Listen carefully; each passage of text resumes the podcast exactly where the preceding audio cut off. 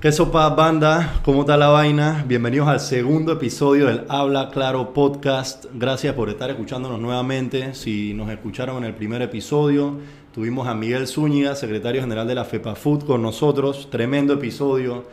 Ahora queremos irnos a otra disciplina, con otro federado. Más que nada, creo que ha pasado por todas las etapas del mundo del boxeo. Pero primero que nada, quiero introducirme a mí, Carlos Barrios, y mi co-host, Pepe Casino. ¿Cómo están, gente? Muchas gracias por escucharnos la vez pasada. Muchas gracias por sus comentarios. La verdad que eh, somos somos súper, súper, súper orgullosos de todo lo que nos dijeron. Y muchas gracias por estar de nuevo aquí con nosotros, como dice Carlos, ¿no? Con, con un invitado estelar que tenemos hoy eh, para ustedes.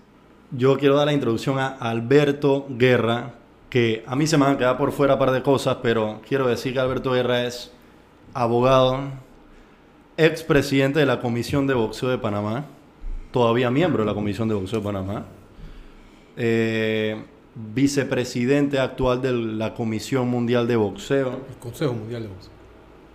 Del Consejo Mundial de Boxeo. ¿Y yo qué dije? Comisión, papá. Estoy ¿Qué confundiendo pasó? la Comisión de Panamá con el Consejo Mundial de Boxeo. Es un error garrafal. Ya le vamos a explicar por qué después. Ah. Actual vicepresidente del Consejo Mundial de Boxeo, el CMB, de ahora en adelante, para no equivocarnos, por favor.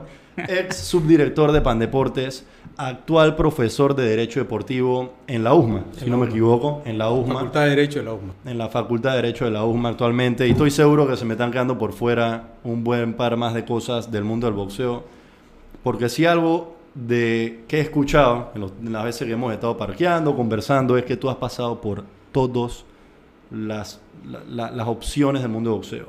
Desde, promo, no sé si promotor, de hacer eventos, apoderado, supervisor de ring, nacional, internacional.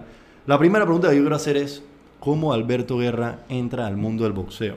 Porque esto no es un mundo fácil y llegaremos allá, pero ¿qué, qué- qué- Mira, ¿cómo entra el mundo del boxeo? Antes que todo, pues muchas gracias por, por invitarme, por estar aquí con ustedes. Es un honor eh, lidiar con, con ustedes, con, con las personas que ven este, este programa. Y bueno, me siento muy a gusto de estar aquí. Y bueno, ¿cómo inicio en el boxeo? Pues eh, yo tengo 58 años. eh, a principios de los años 70. eh, si te puedo decir cuál fue el fenómeno que hizo que toda mi generación fuera fanática del boxeo fue Roberto Durán. Indudablemente, pues, fue el fenómeno deportivo del momento y era lo que toda la juventud de mi época lo veía y los viejos también, ¿no? Eh, era el fenómeno deportivo y había que ver a Durán. Eh, ¿cómo, ¿Cómo empiezo yo a ver boxeo? Recientemente, en mi cuenta de, de- de Twitter, hice un, un recuerdo muy interesante que, que no me había dado cuenta. Se celebraron 50 años de la pelea del siglo, la llamada pelea del siglo entre Muhammad Ali y Joe Frazier, la número uno en Nueva York, en 1971.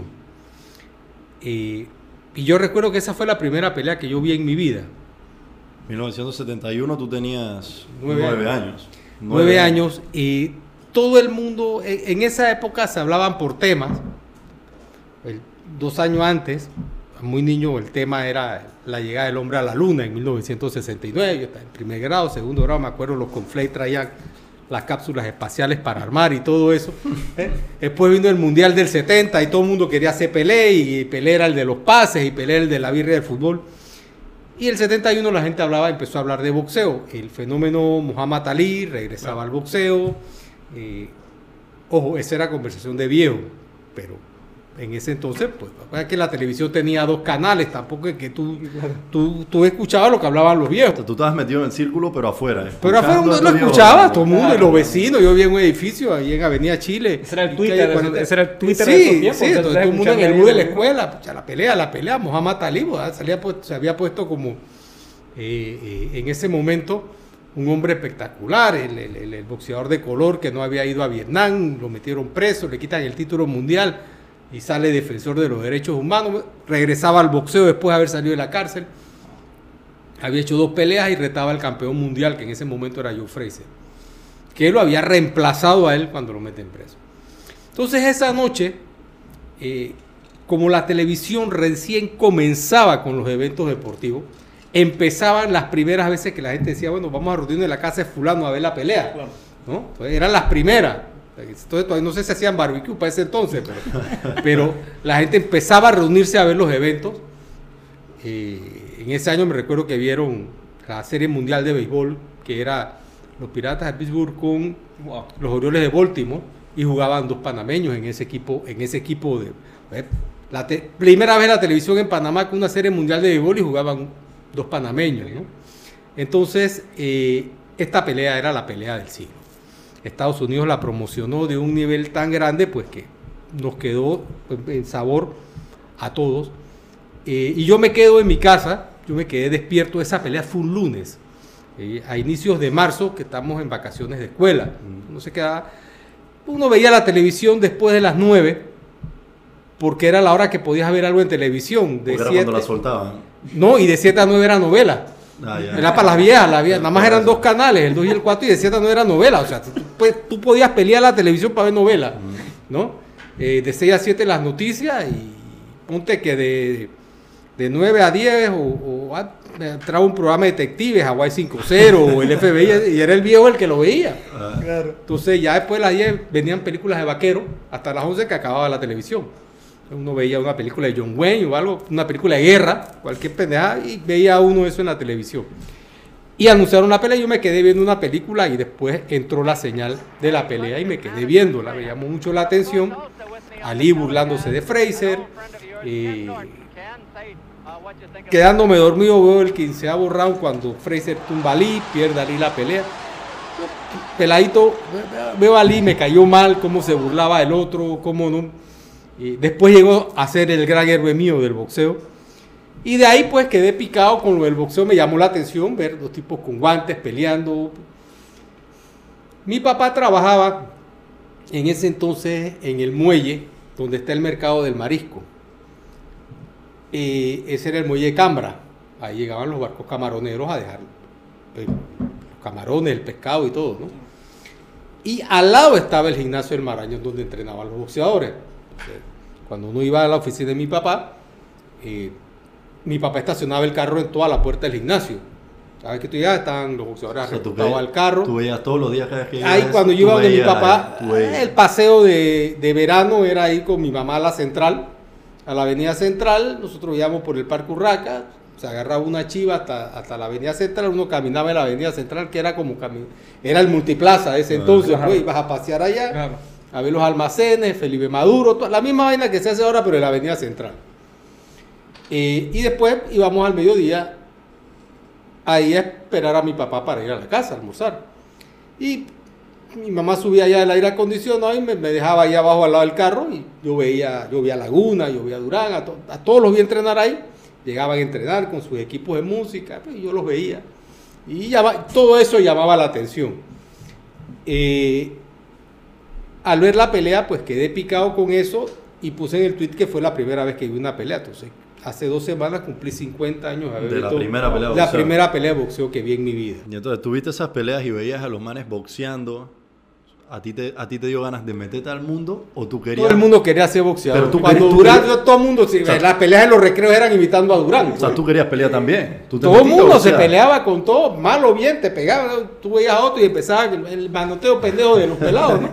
Porque era el deporte birria. Pero entonces te metiste a boxear de pelado. ¿eh? Da- A ese edad no, un poquito después. Un poquito después. Un Pero poco ese, después. Pero ese pudo haber sido el paso 2, pues. Después de volver adicto. Sí. Aunque tú me contabas que habían carteleras de boxeo aquí. Pe- pero mira, después de eso, al par de meses, que ahora se celebrarían los 50 años, también porque fue en el 71, Ismael Laguna pierde con Ken Buchanan y hace su última pelea. La pasan en la televisión también, también la veo. También se fueron mi viejo a la casa de los vecinos. Y me quedo solo, ya a esa también la habrá todo el mundo. Ya yo había visto a Durán, a mí- yo había visto a Durán en el Café Square que quedaba al lado del Parque Urraca, donde queda el banco exterior, vestido de, de, de Robin y Chaflán vestido de Batman y andaban por ahí vacilando. Ya todo el mundo sabía quién era Durán. Durán peleó en esa cartilla y después al año siguiente pelea con Ken Buchanan. Ya todas esas peleas uno las veía. Y cuando Durán conquista el título en el 72, pues ya, ya Durán era el campeón y ya... Sí, ya, ya, ya no era prospecto, ya era... Pero era- veía a los boxeadores entrenar en el gimnasio, pero nunca fui a una pelea todavía. Y la primera vez que voy a una pelea de boxeo, y a pesar de que mi papá tenía boleto, porque el, el- el- el manager de, el matchmaker de Durán le regalaba los boletos, yo era Boy Scout en la tropa 4 de la Salle. Mira este cuento. Datitos. Ok. Y nos, por algún, alguien ahí, eh, la Kodak hacía unos bailes típicos en Panamá Viejo los sábados de los veranos. Entonces, eh, nos llevaban a nosotros como scout a cuidar el baile típico. Estaban los turistas y uno con- vestido con la ropa de scout. Fuimos varios años. Algo le pagaban a la tropa de la Salle que se usaba para comprar nuestras cosas de los scouts y eso. Resulta que Durán había perdido el invicto y venía a la pelea con un puertorriqueño que se llamaba Esteban de Jesús, con el que él pelea tres veces. La primera pelea la había perdido en Nueva York y ya después Durán como campeón defiende el título contra él en 1974. Bueno. Ya tenía 12 años. Entonces, esa sí, por supuesto, era la gran venganza, ¿no? Todo Panamá, todo el mundo quería ver la pelea. Mi papá no consiguió boletos, esa era una rebatiña. eh, pero era eh, un evento tan grande como el de Laguna Ortiz en el 65. El, el Durán vengar su derrota contra Esteban de Jesús, que era un súper fuera de serie, ¿no? Una versión más chiquita, ¿no? De, las gran, de los grandes combates de Durán, ¿no? Esos fueron los primeros, los, los primeros grandes combates de verdad de, de Durán. Y en ese entonces el Nuevo Panamá, que se llamaba el gimnasio Roberto Durán, se llamaba Robert, eh, Nuevo Panamá, los tiqueteros eran los bomberos. Ok. Solo, tú entrabas y el bombero te decía, vas allá, el otro va acá, el otro va allá. Te decían, estaban las sillas numeradas y te sentaban en las Ajá. butacas y en, en- en- en el gallinero, iban acomodando a la gente. El gallinero era la parte de arriba. Eh, y nosotros, esa pelea por alguna razón entraba a las 4 de la tarde, por algo, no sé si era un juego de pelota, o- la CNN, pa- pasa- eh, CNN no. ESPN. No, no, eso no existía. ESPN. Historia Sí, patria. estamos hablando del Eh, 74. sí, la verdad que no tengo eh, idea. La televisora famosa de ese entonces, no era, ya no existe. Entonces, la pelea entraba a las 4 de la tarde. Cuando nosotros estamos terminando el baile típico, ahí, la coda que era de los Geleta. Ok. Mm. Y Carlos Geleta era el manager de Durán y era el que estaba haciendo la pelea. Claro. hay un incendio en Río Abajo al mediodía y se llevan a los bomberos a apagar el fuego. ¿no? Entonces se quedaron sin bomberos. Los Boy Scouts a la A- salsa. a- Llévate a los pelados para allá, le vamos a dar 3 dólares cada uno. 3 dólares como coge 20 dólares. Claro. De tiquetero. Ahora, eh, sí, y se De van tiquetero. allá pues, nos gastamos la plata en carne en palito y raspado. Y uno se quedaba ahí. Si llegamos a las 12 del día, Claro.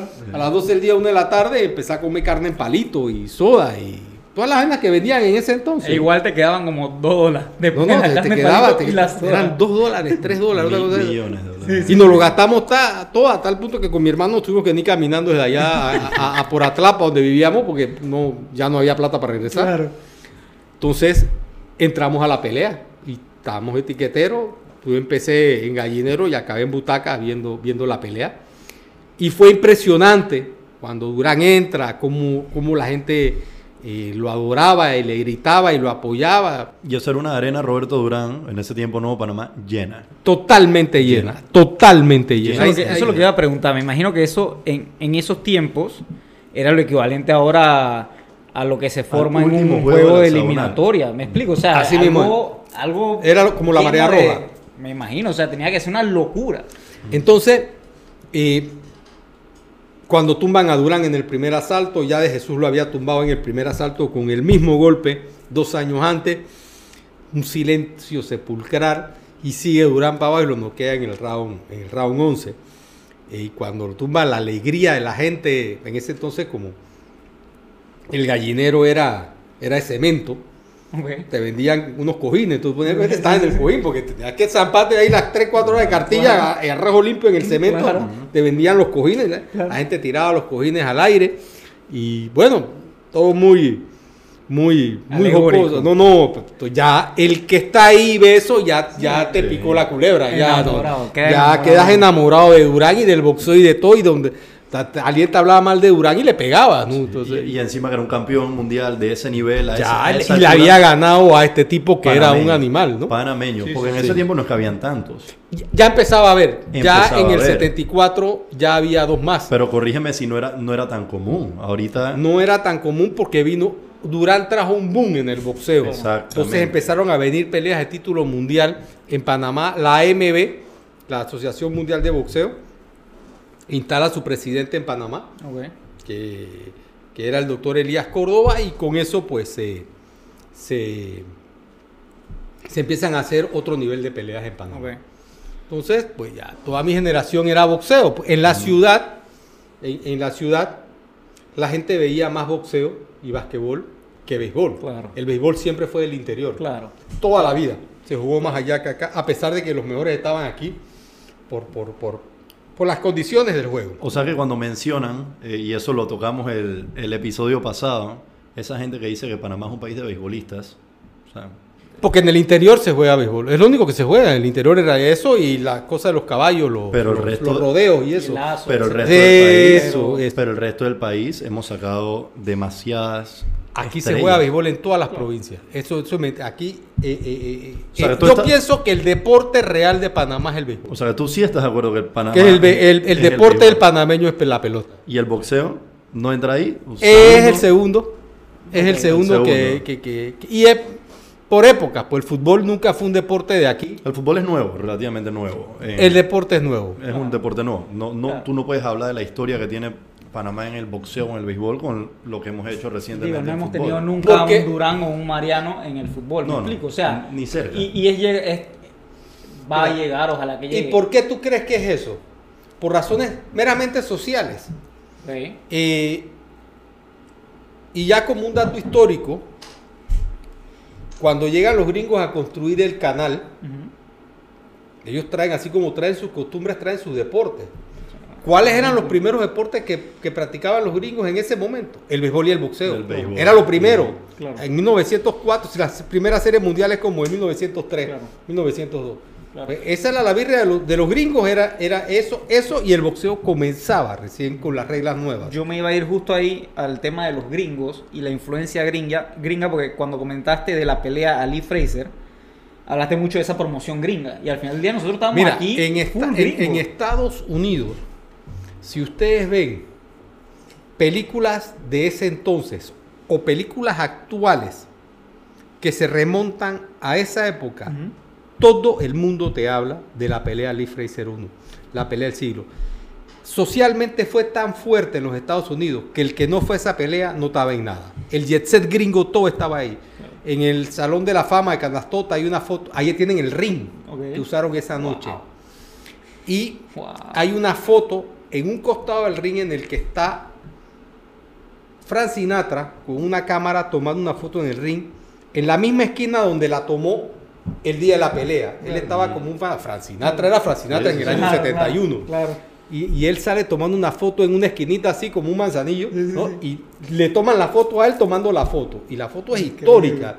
Increíble. Hay una película de Denzel Washington que se llama eh, American Gangster o algo así. Que Sí, sí. es un- bueno, Claro. él va a la pelea como artista en la Claro, película, claro. porque era el mafioso. to- Todos los mafiosos fueron, él fue con, su, con sus abrigos esos que usan eh, eh, lo- lo- lo- lo- los gángsters en Nueva York y sus sombreros. Era el lugar para estar. Era el lugar, pa- si tú no estabas ahí, tú no estabas en nada en la sociedad americana. Claro. Los artistas de cine, los políticos. Claro, claro, claro. No, no, no. Entonces, eso, eso es un hecho muy social y lo sientes mucho. Cuando tú escuchas hablar, eh, en estos días mi hijo estaba viendo un programa de, de televisión de uno de estos críticos americanos, una mujer, no recuerdo el nombre, de Nueva York, hablando de toda su historia, una señora de casi 70 años, puede ser, no, no puedo calcular bien la edad, pero era una persona que ya para el día de esa pelea y, y era una crítica social de Nueva Claro. York, que escribía, que esas cosas, esas revolucionarias.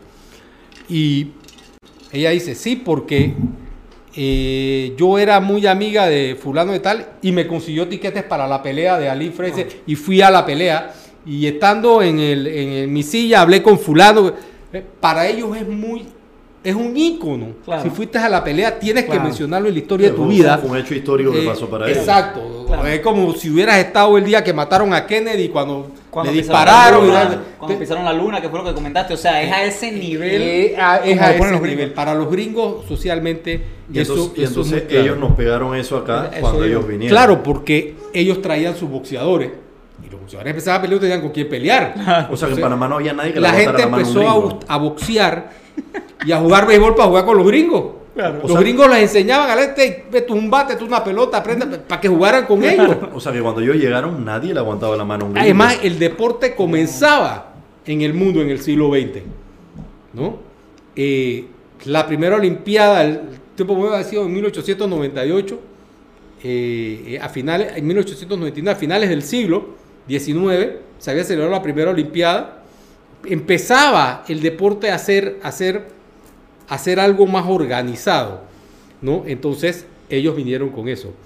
El boxeo coge tanta fuerza que Panamá en 1917-18 crea la primera comisión de boxeo profesional. 1900, perdón. 17, 18. Hace más de 100 años.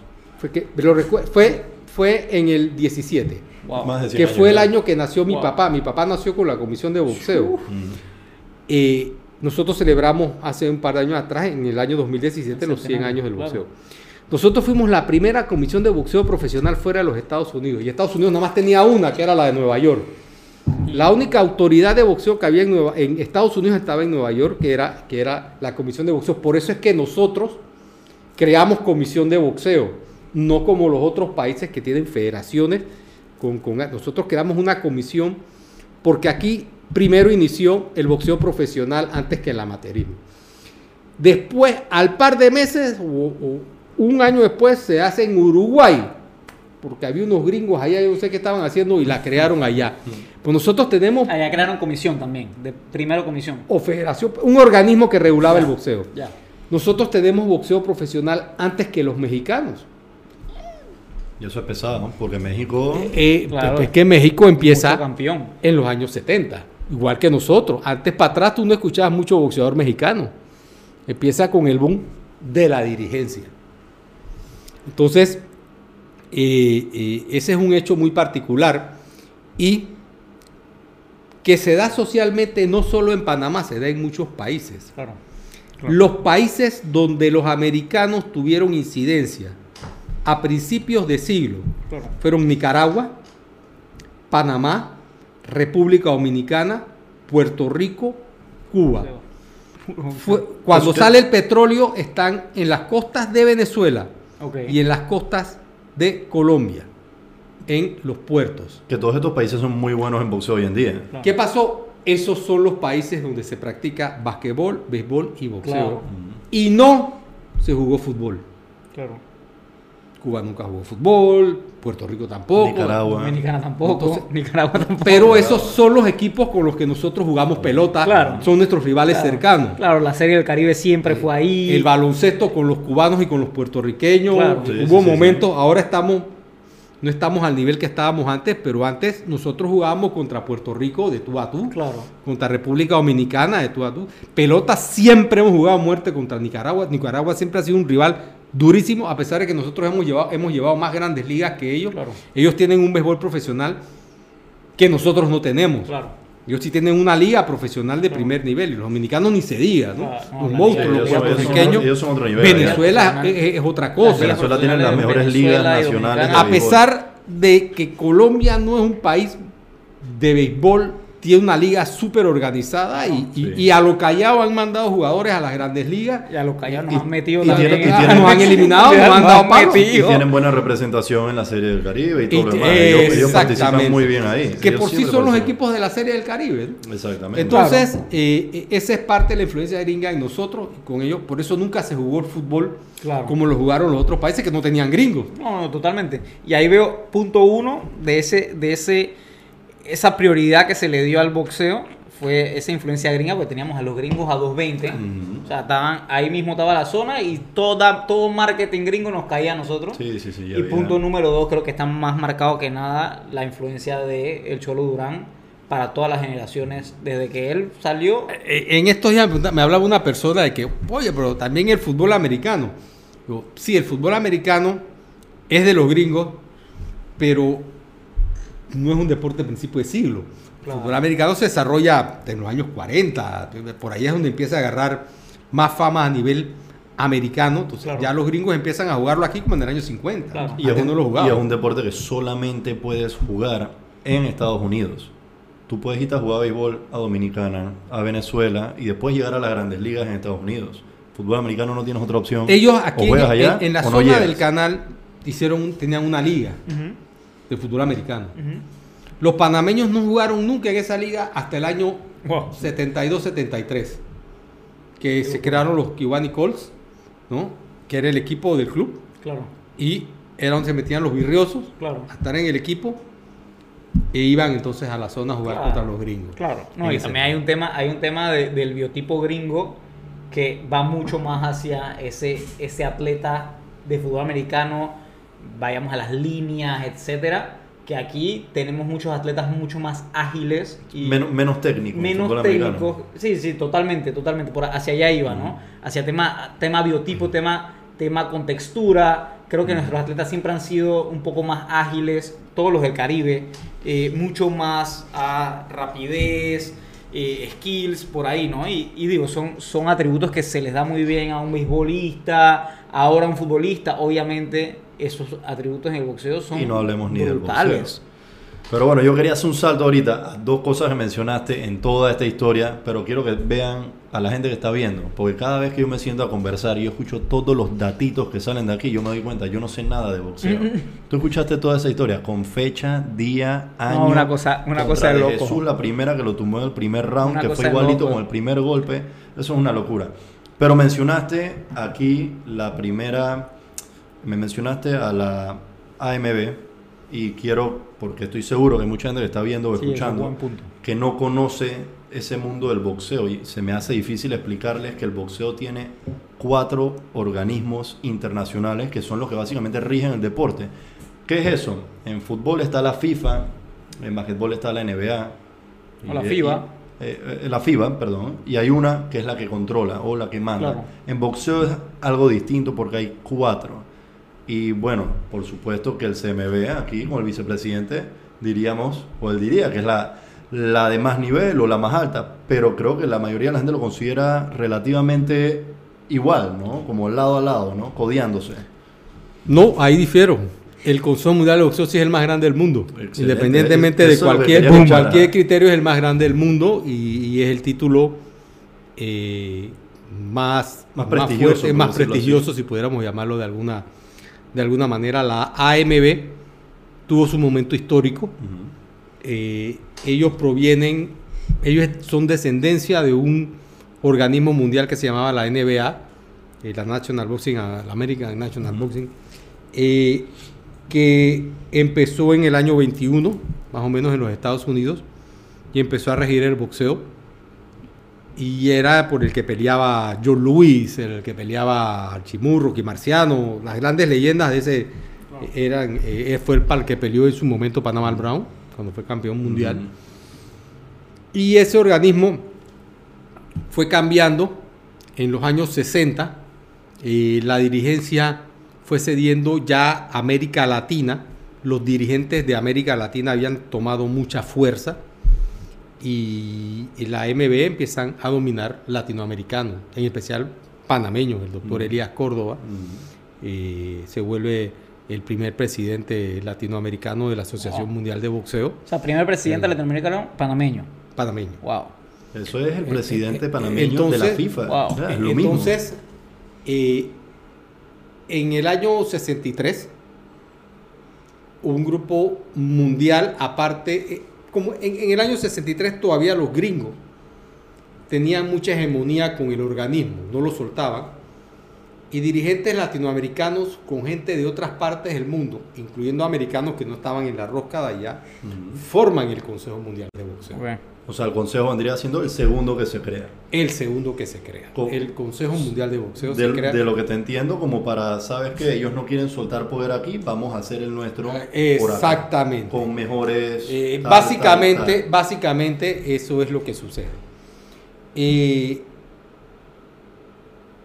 bueno, posteriormente, pues quedaron la, la gente de México. Pues. El primer secretario fue mexicano. Claro. Después vino un presidente que fue José Sulaimán, que fue presidente de 40 años, Oh. 35 años, 40 años. Que le dicen ya presidente eterno del, El- el de- presidente de- del eterno. CMB, ¿no? Porque tuvo Y 40 ahora años ahí. está el hijo, 40 ¿no? años. Que- y queda radicado en México. Ok. ¿no? Ok. Eh, el Consejo Mundial de Boxeo y su presidente actual es Mauricio Sulaimán, que es el hijo de José Sulaimán. Entonces, ese, eh, Ahí vamos en el AMB y el CMB. de los otros dos organismos nacen la Organización Mundial de Boxeo y la Federación Internacional de Boxeo, nacen de peleas internas de la AMB. Ok. Dos elecciones seguidas, escogen presidentes y los que los perdedores No. protestan y abren su organismo. Ya. Ah, no gané, voy a Del hacer CMB nadie se ha ido a abrir otro organismo. Ya. O sea, ha sido en Ya. peleas entre ellos. bastante unido. ¿no? Pero al ser, al ser organismos que salen de otro, eh, se quedaron de un tamaño. eh, cu- cuando tú naces de una secuela del otro, no logras coger el tamaño Claro. que podía haber sido como hizo el CMB que comenzó en cero. Claro. Aparte, ¿no? Claro. Acá eran los dirigentes resentidos con ellos en la pelea, en las elecciones. Eh, y la, la Federación Internacional de Boxeo es un organismo Ese que fueron los gringos los que se pelearon con ellos, un organismo gringo. Claro. y, es el que creo, y es el que creo que menos peso tiene en, en- en temas de En Estados Unidos está bien. Eh, el mundo- que menos peso tiene es la OMB, la Organización Mundial de Boxeo. Sí. Es el, el más pequeño, Sí. el más regional. Lo Yo pre- en Puerto Rico. preguntando así bien, bien rookie, al final del día en esta mesa, señores, yo soy el que menos idea de boxeo tengo. Me encanta ver boxeo. Yo no veo y todos, todos los, toda la teleaudiencia que me escucha sabe que yo no veo MMA ni Uf- UFC, no me gusta, me encanta ver boxeo, pero no soy una persona que conoce mucho el boxeo. Veo la pelea, ah, me gusta y cierro capítulo. En mi, en mi ignorancia, y también creo que va a ser muy bueno y didáctico para los que están allá. A nivel títulos, yo siempre he escuchado, este es un título de, de, este, de esta comisión, este es un título de la otra comisión.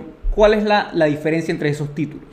O sea, Eh, no, no hay diferencia, es lo mismo. O sea, cada organismo tiene sus reglamentos, son organizados tipo ONG mundiales ok, y ellos reconocen su campeón mundial.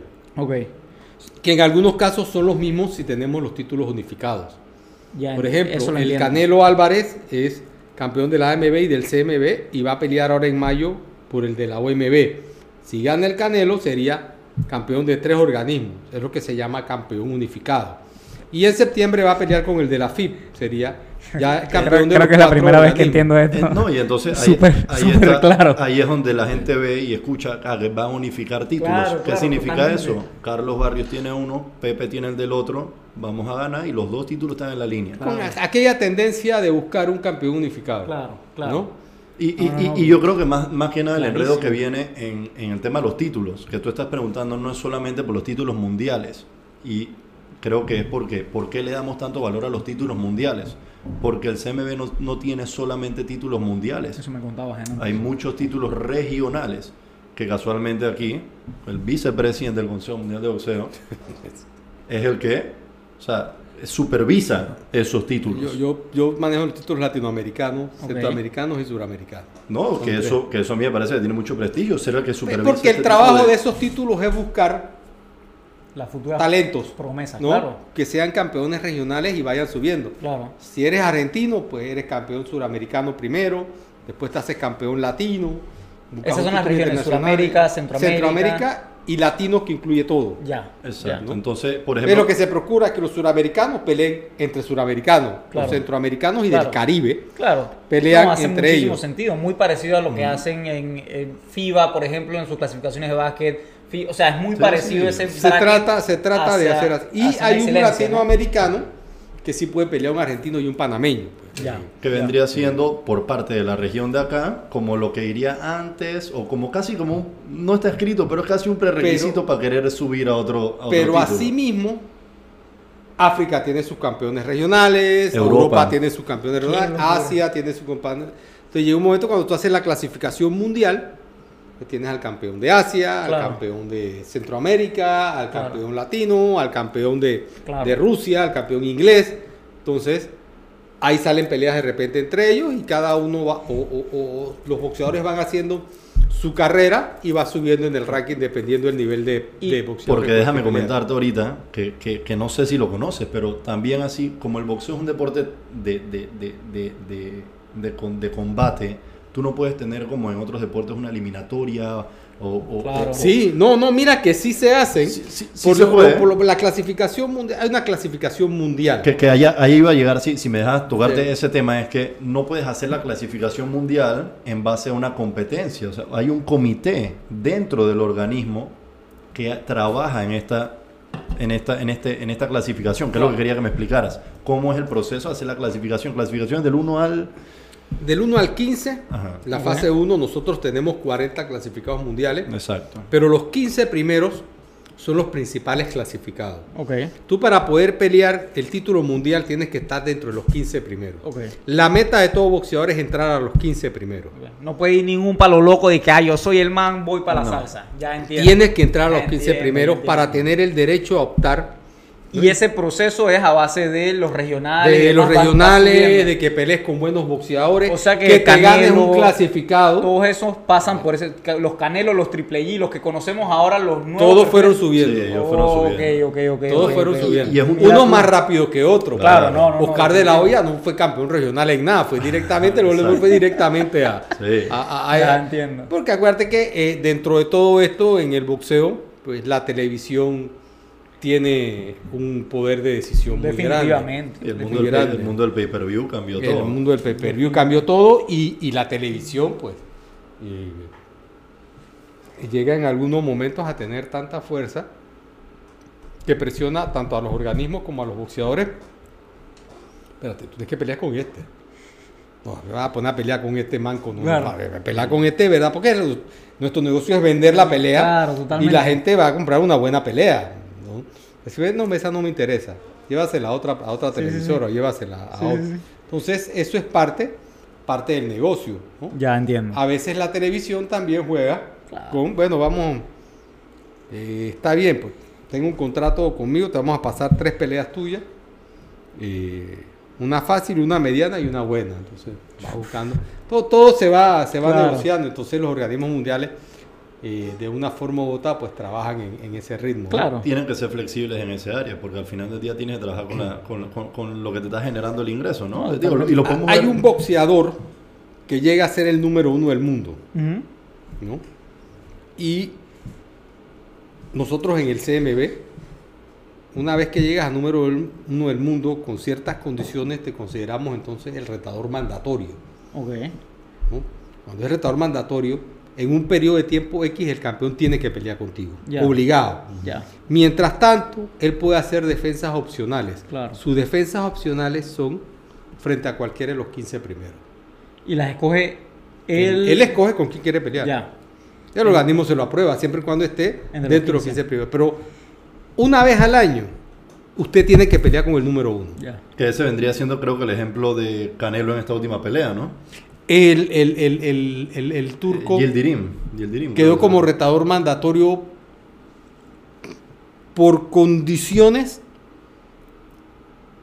totalmente inusuales. Esa era una pelea que se tenía que dar antes de la pandemia, con ciertas condiciones, y no se pudo dar. Hicieron peleas ambos, vino la pandemia y todo se complicó. Inclusive, el campeón mundial que nosotros teníamos, que era David Benavides, era el que le tocaba pelear con el Canelo.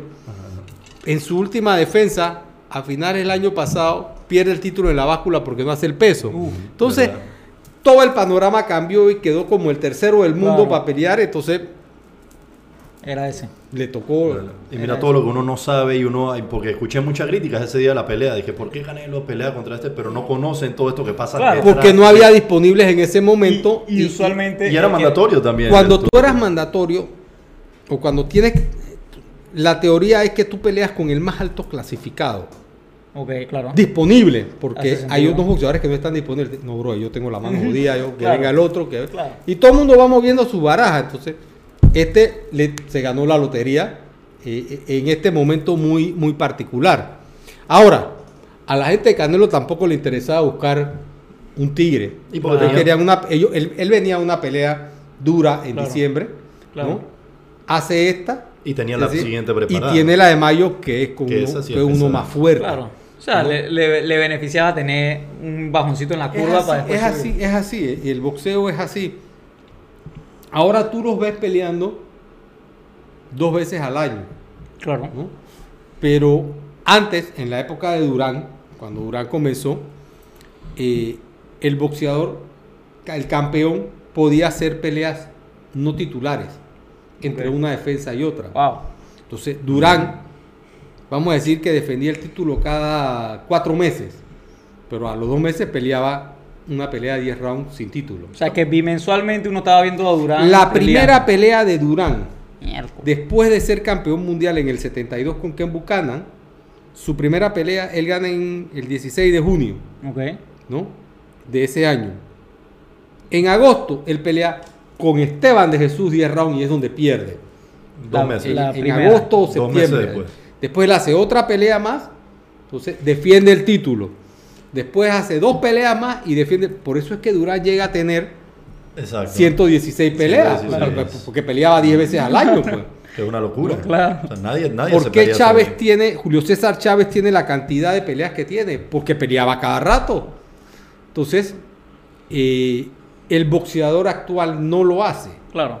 Lo hace dizque el primer año y el segundo año. y Llega a 15 peleas rapidito. pues. Claro. Pero, pero después de ahí ya no pelean.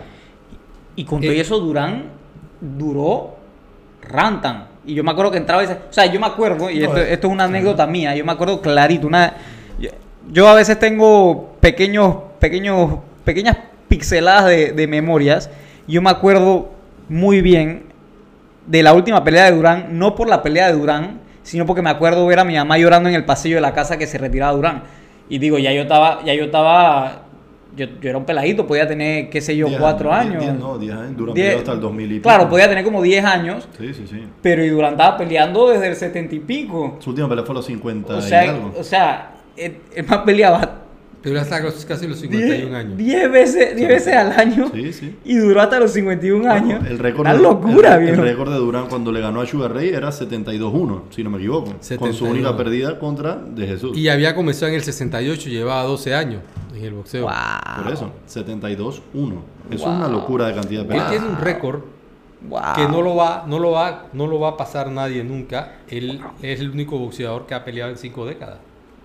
En los 60, en los Wow. 70, en los 80, en los 90 y eh, cuando peleó en el 2001 Ya, marcó cumplió. algo. Wow. Sí, eso, eso, eso, eso no, no, no hace ni sentido. Bueno, al final ya por supuesto que no le fue Fuera tan bien como en No, los, pero ya tenía- anteriores, pero... Mira, te voy a echar una Claro. anécdota con lo de Durán.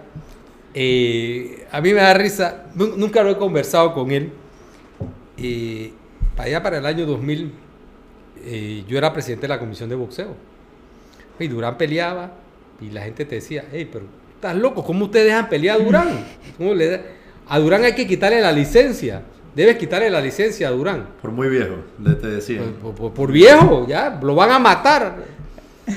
Y yo esto lo he dicho bajo cuerda, nunca lo, nunca lo he dicho así públicamente, pero decía, yo quitarle el tit- la licencia a Durán, ¿cómo se la voy a quitar? El primer enemigo que voy a tener por vida va a ser Durán, donde vea me va a entrar patado, me va a insultar y me va a exhibir por todos lados, me va a gritar de todo. Que, que lo mate, si- si- si- que ya, ese ya es asunto de él. ¿Quién le, quién le quita la licencia a Durán? Ya no puedes, tú ya es un nivel Ya. Cuando tuve el accidente de carro y se rompió las costillas, ya a los 50 años con las costillas rotas, y esa no se, te cura, se te cura más nunca. Pero ¿quién le va a quitar eso a ese señor? estás loco, no. ya no tienes licencia de papel. Chuleta, A tan loco. Roberto Durán. No Primero que todavía pegaba en ese entonces, así que no- Me explico, si fuera un jugador de póker, quitarle la licencia. Pero estamos hablando de Durán, que un derechazo te no, eso, no era, no era, no era, no era una opción en ese momento. Que No. va a que pelear hasta que se cansara. Claro. Pero Ya. eso a las leyendas, ¿quién, quién les hace eso? Así mismo, eh, no, y No. Él, él se había ganado ya ese, es, esa decisión, se la había ganado él. De tomarla él y decir, y ya, hasta aquí estoy. Sí, Punto, sí, sí, no, tú no puedes decir. Él tiene que tomar la decisión, no tú por él. Pero ahora que mencionas, ese, en ese tiempo tú eras el presidente de la Comisión la Comisión de, Boxeo Panamá. de Yo fui Panamá. 20 años presidente de la Comisión de Boxeo de Panamá. 20 años, buco. y ya buco voy para tiempo. 30 en el consejo. 30 y Wow. 20, o sea, toda tu vida. Toda mi vida. Yo entré Toda muy vida. joven al boxeo, a la dirigencia del boxeo. Como tú decías anteriormente, pues era un, un virrioso del boxeo. Y llegué a practicarlo en el Marañón como hobby, a saltar soga y a pelar. ¿Sabes lo que hace la gente Claro. ahora? Pero uno iba, nada más ese lugar para joder, ¿no? Claro. Para hacerse el rareza y que para pelear, para tirar la mano, porque para en la escuela, para defenderte. Pero en realidad, en realidad, pues tampoco es que era que peleaba, tampoco era medio cobardón para pelear, pero el ejercicio era lo máximo. Tú sabes lo que era estar en el gimnasio pegándole un saco, saltando soga en el mismo lugar donde entrena Durán, No, donde no me Sí, hermano, esa sí. era está en, Ah, en. Hollywood. ¿no? Claro. Es otra vaina. Eh, eh, entonces, eh, pero era por joder. Eh, tuve programa de radio de boxeo. Tuve dos años un programa de radio de boxeo que se llamaba Primer Round, en el cual con el doctor Alexis Pinzón, que era médico de la comisión de boxeo, y el señor Armodio Cedeño, que era juez de boxeo, y yo comisionado, teníamos un programa de boxeo en Radio Libre, en AM, entonces. Entonces era dos días a la semana, martes y jueves. Y me da risa porque uno de nuestros grandes oyentes era un radio que ponían en una cantina en Santa Ana. Mm. Y los borrachos de la cantina escuchaban el programa. Entonces llamaban. Entonces llamaban al programa. Entonces cuando tú decías, no, Tyson le va a ganar, te ya- no, que este es. que-". Y, y los borrachos llamaban. Pues no, no debo decirles borrachos, los, los que iban a, la- a la cantina, era gente que sabía. Era gente que te decía estadística Claro. y te decía, no, no. El clásico, el que sabe boxeo te dice, fulano le va a ganar a Mengano porque tiene más distancia, tiene Claro. récord tanto, le ha ganado a fulano, Claro. el que te analiza. ¿no? Claro. Ah, de que, que se va a ganar porque es más guapo. No, no, no, qué guapo. No, no, no, no. no. ¿Qué- ¿Por qué se lo va a ganar? Dame un análisis de verdad, Claro. claro. pendejada. Claro. No, no, no. Y ya hay un refrán en el boxeo, ¿no? Ya cuando tú dices, este va a ganar por la distancia, por esto, por esto, este es el que gana. Y aquí hay 100 dólares para apostar. Claro. No, e- ese es el que sabe. Claro, claro, Ese es el que claro. va con su gallo hasta la muerte, Claro, gana o pierda. ¿no? claro. Así es, esa es de las partes bonitas de, de este deporte, el que te sustenta y ¡pam! Cuando ya te pone el billete, Cuando ya tú pone dices, plata, coño, ya. Coño, este, este, este analizo, ya tú, te, tú dices, puta, eh, vamos a ver cómo es la cosa, ¿no? Claro. Vamos a ver. Entonces, eh, esa parte es cool, ¿no? Eh, pero eh, después, con Pinzón y otros amigos, hicimos unas cartillas de boxeo en una discoteca que se llamaba Congo, que quedaba En una discoteca, ¿eh? En una discoteca que quedaba- discoteca. en Tumba Muerto, al lado de la Rocha. Estaba la, far- está la farmacia Rocha, Claro. acá hay un centro comercial. En ese primer, primer local, después de la entrada a la farmacia, al parking que baja a la farmacia, ahí quedaba una farmacia que se llamaba Congo. Una, discoteca. Una discoteca. discoteca. Ajá. Perdón, una discoteca. Y cabían 300 personas, había 300 sillas, unas sillitas con, Claro. con cosas. Entonces, eh, nosotros nos asociamos con el dueño de la discoteca, ¿no? Y digo, bueno, vamos a hacer boxeo. ¿Qué boxeo quieren hacer de estrellitas? Peleas de cuatro rounds, cinco peleas de cuatro rounds, de pelados nuevos. Claro. Eh, bueno, pero ¿a cuánto la entrada? 8 dólares la entrada. Entonces, lo hicimos más social que deportivo. Claro. Día miércoles. Nadie hacía boxeo miércoles, no había televisión. Ok. Nadie hacía boxeo miércoles. Un día muerto, día de la semana. Ok, yo tenía ya treinta tantos de años, yo iba donde mis amigos les decía, hey, tengo una cartilla de boxeo. Claro. Vente un miércoles en la noche a ver boxeo. De los 300 boletos, éramos tres socios, cada uno regalaba 50 Ok. y regalábamos 150 boletos de los Ok. 300. Me- ya estaba con la matemática y me la están tumbando. Ya vamos por 1200 en, ti- en taquilla. Ajá. Seguimos. no, no, ¿Qué hacías? Seguimos. Eh, ¿Qué, hacías? Entonces tú ibas donde en la primera vuelta donde un amigo tú y le decías, mira, las mesas son de cuatro. Aquí tienes cuatro boletos, anda con cuatro pasieros. Abogado, ingeniero, voy a decirle a cuatro pasieros, no, vamos a tomar una cerveza y vamos a ver la pelea de guerra. Y donde mi gente, mi promoción de la escuela de la Salle de 1980, les regalaba 30, 40 boletos, había una tarimita ahí donde yo los sentaba y cada uno fue llevando amigos. Eso era como si hicieras la pelea de boxeo en tu casa, ¿no? Puras amistades. ¿no? ¿Y qué pasó, Rey? Tomo- Excelente. Buen ambiente, a mí me suena brutal. No, ese el, plan. el- el ambiente era Era chévere. de A mí me suena brutal de ese plan. ¿no? Eh, esa primera noche quedamos even, no perdimos, ¿no? Tuvimos dos patrocinadores que nos ayudaron con la velada. Y bueno, al siguiente mes, porque era una vez al mes, nada más la podía hacer una vez al mes. Ya, como había quedado tan bien, yo iba donde ti de nuevo y te decía, no te puedo regalar los cuatro, te puedo regalar dos. Entonces, pero los otros decían, no, no, yo pago el mío. Claro. ¿No? Entonces, Claro. ya, ya eh, en vez de regalar 150, regalábamos 75. Pero como había quedado tan bien, la gente La pagaba gente, sus claro. 8 dólares para ir. Claro. Entonces, ya empezamos a ganar en la segunda. Que igual iban las 300 personas. Claro. Las 300 personas iban. Claro. ¿no? Y ya en la tercera, sí ganamos. Sí hubo la primera repartición. En la Mira, ahí peleó. Eso iba a preguntar. ahí- ¿qué- ahí peleó? Chemito Moreno. Ahí peleó Pelenchín cuando tenía tres peleas. Agarramos todos los peladitos que estaban subiendo nuevos. Eso mismo iba a preguntar, que quién había peleado Todos ahí. esos pelados, pero eran peladitos de Claro. tres peleas, cuatro peleas. Estaban, Pero mira, mira lo que, que costaban llegaron. 50 Claro. dólares contratarlo. Costaban 50 dólares contratarlo. Un boxeador de cuatro 50 rounds gana dólares. 50, 75 dólares, tal vez 100. Claro. ¿no? Entonces, eh, íbamos para la cuarta cartilla. eh, en el cuarto mes, y el dueño de la discoteca, el sábado, en el medio, eh, faltaban dos semanas para la cartilla. El tipo el sábado hace un baile de Sammy Sandra en la discoteca. Y un tipo que saca un revólver y mata a otro No. y le cayó la policía y cayó Y todo el mundo allá y no tenían los permisos de venir y han cerrado la discoteca y nos quedamos sin plaza de boxeo. Ahí me retiré de promotor, ya que va, bro, ya no se podía.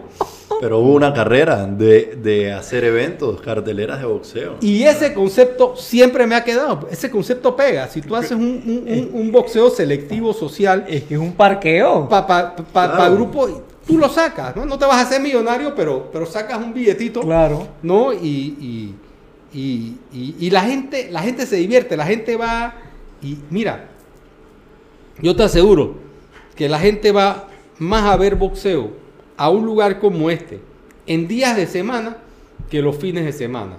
El fin de semana que tiene un matrimonio, que tiene un compromiso, que la señora en la casa, que la familia, los hijos. Totalmente de. Pero, Totalmente de acuerdo. pero tú pones un miércoles, y el miércoles no hay nadie en el Claro. interior. ¿Mm? Nadie. Nadie en el El miércoles está la gente viendo qué hace. ¿Qué Ahora- haces? ¿Te vas para tu casa a dormir?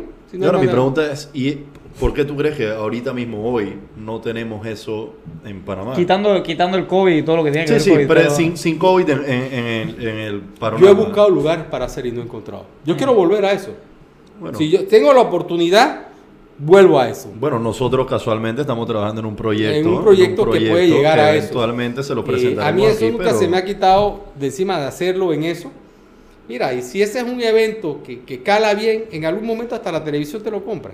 Claro. Y ahora, y bueno, aprovechar esta misma plataforma, televisión digital, todo lo que existe, ¿no? Pero, Totalmente. Pero ahora, y, y- y quiero, quiero hacer una pregunta que es medio enredada, no sé, para algo que tú siempre me mencionas cuando hablamos de por qué no hay carteleras ahorita, que te quedaste con eso. Del mundo del boxeo, que estoy seguro que en Panamá tú conoces a todos que tienen que ver con el boxeo en Panamá, siempre mencionas que como que el relevo generacional nunca llegó. Que tú eres como de los menores Mira, eh, en eh, el mundo. En el CMB y en Panamá fui de los más jóvenes, siempre, todavía a mi edad. No. Todavía. No hay, no hay relevo ¿En generacional Sí. eh, eh, eh, relacionado con el boxeo, porque después de los años 70, ¿no? a nosotros nos inculcaron boxeo, Claro. que es lo que teníamos para ver, pero el joven no es fanático del Claro. boxeo, el niño no le gusta el boxeo, Claro. ¿no? No es virrioso, no, no. a mí me explicaba una persona y tiene sentido. Yo recuerdo que uno iba con el papá de uno a ver deportes. Y si había una pelea, tu papá te llevaba al Roberto Durán, al Nuevo Panamá. Porque era un lugar en el que tú podías llevar niños. Claro. Un ambiente familiar. No era, no era las, las peleas de boxeo de ahora con mesas, Guaro y campana. guaro. Mucho guaro. Eh, venían los, los- los- los- los tipos estos con los cubos Claro. con cerveza y te daban una Sí, pinta sí, pero y nada. soda. Te tenían pinta y soda y ya, pues. Esto comías carne en palito, vaina, Claro. lo que te vendían. Claro. Entonces, tú ibas como pelado y veías esa vaina, ¿no? Eh, las luces no se apagaban. Si tú ves ¿En las serio? tomas, las tomas del boxeo de los años 70, todo está claro. Como un estadio, ¿no? Es un estadio. Como Entonces, si fuera, lo- como lo si ve- fuera un estadio. Sí, sí, nunca me, prendido, nunca me no había puesto a pensar eso. No, no, entonces era un lugar familiar 100%, ¿no? Ya después se fue cambiando el concepto. Claro. Después vinieron los casinos, nadie llevaba niños a los casinos. Nosotros revivimos el boxeo post invasión eh, en un lugar que era un segundo piso atrás de galerías o barrio. Oh, hay una pizzería ahora, ahora venden muebles. Al lado de Villares Nelson, Ajá. arriba, eso se llamaba, Ya, ya estoy claro, pero no sé cómo se llama. que era en la esquina. Hay una pizzería ahorita. Hay una pizzería abajo. Ah, la pizzería esa no es. Es al frente del Coco. Al frente del Coco. La pizzería no es Leonardo, creo que es una, Una de esas. cosa así se llama. Una cadena. Chauvela, ¿no? Y arriba, Chauvela, sí, no sí, sé. Arriba, Ah, Chauvela, claro. Puede ser. arriba había un salón de eventos. O sea, igual que Villares Nelson al lado, pues arriba. Arriba. un- Había un salón de eventos. No me recuerdo cómo se llamaba. Ahí hacían conciertos de música. ¿no? Ahí cantaron algunos ex estrellas de Fania, hacían baile, Sammy Sandra. Empezaron a hacer boxeo ahí. Oh. Se llenaba, fabuloso, pero ese lugar no podían entrar menores de edad porque había venta de licor. Claro. ¿no? Entonces, ya, y estamos hablando de los años 90. Cuando yo entré a la comisión de boxeo, eh, empezaban a hacerse las peleas ahí. ¿no? Ok. Pues no había, no había lugares donde hacerlo. Eh, Luis Espada, que fue un promotor de boxeo grande en este país, las hacía en el Hotel Panamá. Empezó posinvasión en el Hotel Panamá, en el Salón Bellavista. Ok. Ahí montaba el ring, las peleas las pasaba por televisión. eh, era muy, muy clasista, si pudiéramos era para cierto día, te costaba 25 dólares la cartilla, pero te incluía un buffet. Entonces, en el piso de arriba del Salón Bellavista había un buffet. Tú llegabas a las 7 de la noche, ¿no? Subías al buffet, te ibas con tus paseos. Pues ese, ese era el clásico Claro. boxeo de ir. Claro. Que vas solo a ver boxeo, te vas Claro. con 3, 4 y bajabas, comías tu buffet a las 7 de la noche, esperabas que comenzaran las peleas y veías las peleas, comías chévere y veías tu pelea y tu vaina. Eh, fabuloso, ¿no? Después Pada se peleó con el gerente del hotel, le subió el alquiler, yo no sé qué, se, se- se fue del lugar. Pero Pues las peleas en el Hotel Panamá tuvieron su tiempo, güey. Sí, cómo no, cómo no, peleas cómo no. Panamá. Sí. Algo pelea de sí- título sí- mundial. Siguen hasta hoy en día. Todavía la- el Hotel Panamá es Pero ahora se hacen a- afuera, en, en el... En el salonzote ese que tienen No, ellos, que es como un... No, ellos no, tienen una, una lo área están abierta haciendo Ah, ¿sí? en los jardines. en los jardines del Hotel Panamá. Muy, muy, muy cool. La parte que da para Vía. España, Suena, al suena aire brutal. libre. En verano, Sí, sí, sí. El, el- el- el- el- hay- el- el promotor que hace las peleas ahí se llama Diego Victoria y él ha, él ha traído una, una eh, nueva modalidad de que en el verano hace boxeo al aire libre. Él hizo una cartilla de boxeo hace dos años en la plaza que está aquí, aquí mismo. Si tú bajas la loma, doblas a mano derecha para ir a la presidencia, ajá. que hay una loma que sube. Ajá, Que estacionamientos y todo eso. Ahí, ahí hay un Sí, parque. sí, sí, sí, estoy ahí claro, puso el claro. ring. Y claro se hicieron las peleas ahí. Se hizo una, una noche de peleas ahí. Excelente. Se han hecho peleas en la cita costera. ¿no?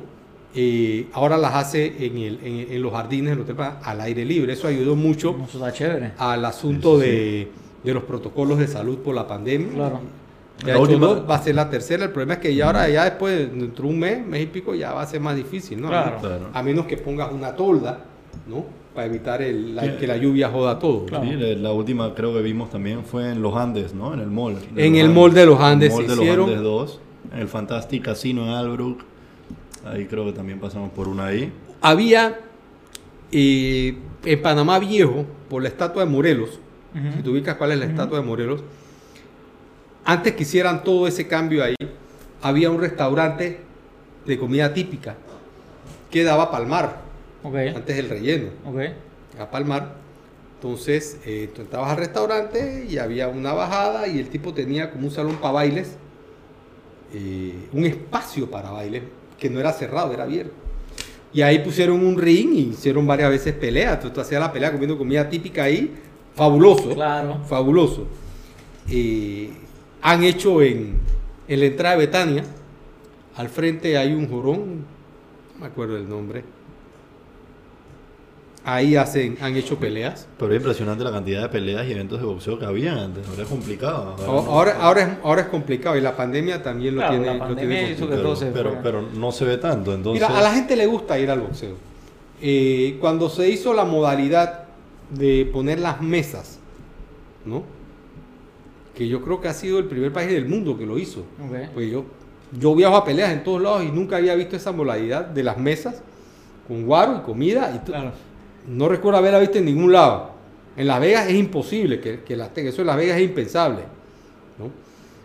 Eh, y es una modalidad que hace que la gente vaya, la gente te compra las mesas Claro. y van a joder. Y Va van a ver, la grupo. gente va. Es el lugar para salir.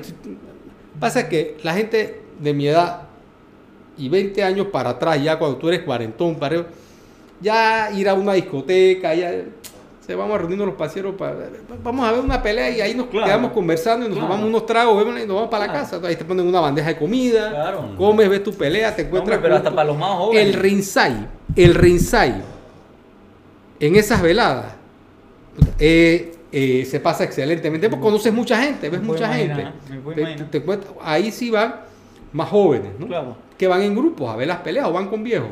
Sí, yo, por ejemplo, yo tengo un amigo que siempre está. No, que hay peleas este fin de semana. ¿Quién quiere montarse? Bueno, estaba antes de pandemia, ¿no? La verdad que nunca me ha agarrado. Nunca me ha agarrado, nunca me ha montado en el, en el trip, pero siempre está. Porque él fue una vez y le pareció la vaina más increíble que había hecho en ese año. Entonces él estaba que todo el grupo tenía que ir a las peleas. Pero ahora con lo que me están contando ya, ya voy a tener que acceder y a las invitaciones. me parece muy importante. Pero ¿a dónde te invitaba? No me acuerdo. A verlas no en su casa por No, televisión. No, no, no, No, no, a una mesa. O sea, no, a una no- mesa. Nos Él- escribía él- para hacer una mesa. Él era el que salía con los tengo 10 boletos. Y sie- ¿Quién ajá, exacto. Era, Él era el que así, salía, tengo era 10 básicamente boletos. ¿quién viene? Y siempre le decía, o sea, yo me acuerdo que le decíamos como que, está bien, suena pretty, pero hay veces que era fin de semana, no, que es sábado. Estábamos como que, ah, venir? Me voy para la playa. me voy para la playa. Tengo una vaina con Tengo una Ya. Entonces, pero, pero con lo que me están contando, la vaina está más salsa. No, no, La es, vaina está es- salsa. es- es lo que es lo que es. Y sacaba, y bueno, es que también yo creo que antes la cartelera sacaban más temprano. Ahora sacaban a las 12, 1 de la mañana Claro. también. Sí. Entonces eso no te deja llevar. Y yo creo que eso pudo haber afectado a la generación nuestra. Que bueno, como no llevabas al peladito a ver el boxeo, Claro, nos hemos distanciado un poquito del Claro, boxeo. claro. Que, que es uno de los deportes más grandes del país. Pero y bueno, al panameño le gusta hablar de boxeo. E- Es un tema, es un tema que se Claro. habla eh, eh, eh, en cualquier lado. A decir una anécdota. eh, puede haber sido, no sé si 30 años, no creo que tanto, 20 años, 20 y pico de años. Afuera de mi casa, en lo Alegre San Francisco, donde vivo todavía, pasaba un raspadero. Todas las tardes. El señor pasaba a vender raspado. Mis hijos estaban chicos, para raspado y me compraron un raspado yo a las 5 o 5 y media de la tarde. Y un momento venía pasando el raspadero y había un amigo mío afuera de la casa y había una pelea. Entonces estábamos hablando de boxeo. Compramos el cosa y seguimos hablando de boxeo y mi amigo se fue y le estoy pagando al raspadero y me dice que era una pelea de Tyson.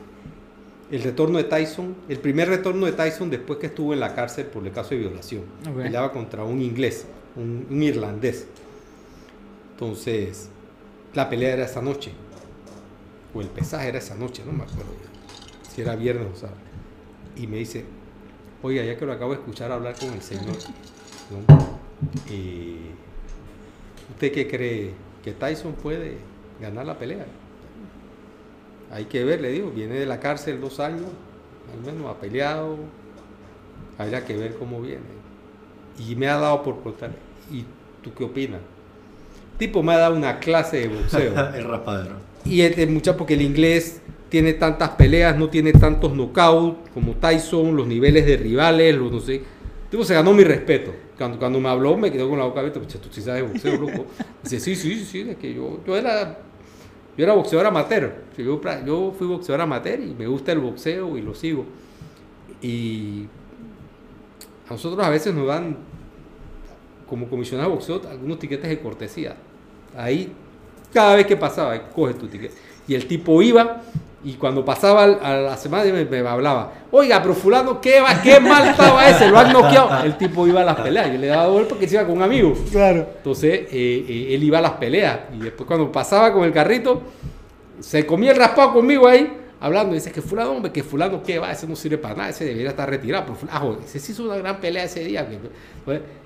Es, es sabroso Claro. cuando tú te encuentras un tipo que lo vive y te lo habla con una pasión. Eso, eso, hasta uno mide sus palabras porque tú sabes que... Tú, tú notas al que sabe Claro. tú notas al que sabe, ¿no? Y a veces aprende al que sabe, oye, ve acá, yo no había visto eso. Claro. Tienes toda la razón, che, ve, mira, mira, ve, interesante, ¿no?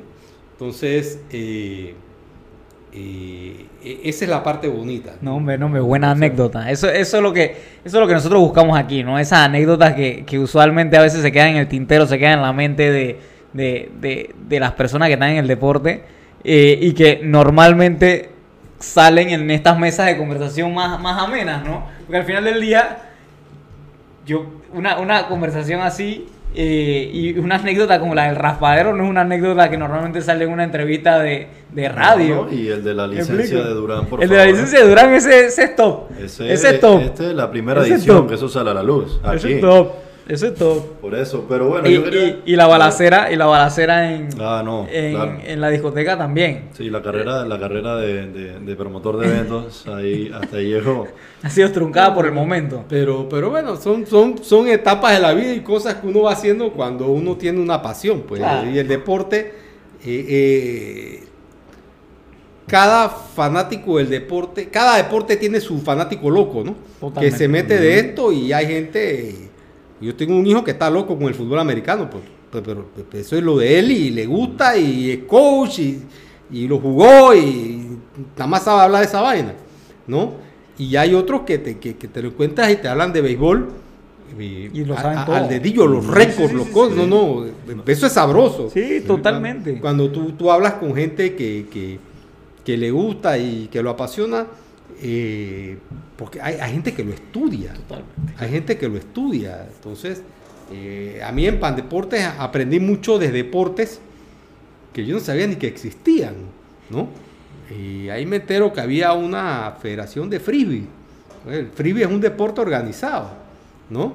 Eh, que hace torneos, los de escalada, que van a escalar, también hay un torneo de eso y hay una Wow. federación de eso Deportes de invierno. deportes de invierno Hay porque sacamos un equipo, ¿no? Que competía a nivel internacional. Pues nada más era un equipo, pues una federación por un equipo. del equipo, claro. Claro, pero, pero había Pero que apoyar a los hacer la pelados. federación. Sí. Wow. Claro, para apoyarlos a ellos Wow. en toda su orga- pa- Porque ellos tienen- tú en el deporte, cuando compites internacionalmente, tú tienes que competir con estructuras. Claro. ¿no? Si no, no te aceptan.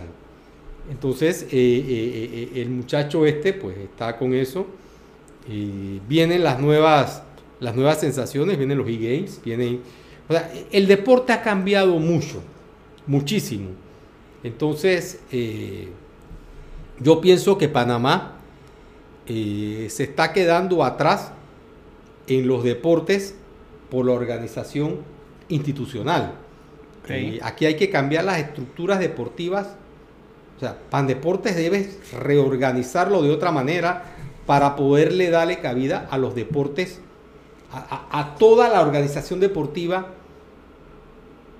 para poder ir al ritmo de lo que van, o parte del ritmo de lo que van el grande mundo del deporte a nivel internacional. Él me preguntaba, me decían antes, lo del boxeo, lo de los organismos mundiales, ¿por qué no hay un solo organismo del boxeo? Porque el boxeo es profesional, ¿no? El boxeo es profesional. a manera amateur está la AIBA, que es la Asociación la Mundial de. Boxeo Amateur. Claro. Entonces, el del deporte amateur, tú compites por el país. Claro. Tú eres parte de la federación Claro. de tu país y tú vas con tu bandera, Sí, y sí, sí. va, todo eso. En cambio, en el deporte profesional no. No, tú no, tú no, tú no juegas en las grandes ligas como Panamá. Claro. Tú juegas como Mariano Rivera. Claro, claro. Porque es un deporte profesional. Claro. No, tú no representas al país ni Panamá. Que para nosotros un panameño ya eso es otra cosa. Totalmente. Pero no representas al país. Sí, sí, sí. Entonces, el boxeo profesional no tiene eso. Ok. ¿no? Porque es profesional. El béisbol comenzó amateur y después se volvió profesional. ¿No? O, se- o- o al revés, pero está todo mezclado. Claro. Hay una federación de béisbol ¿no? que en Panamá maneja el béisbol como es, porque nuestro béisbol es amateur con toques de profesional.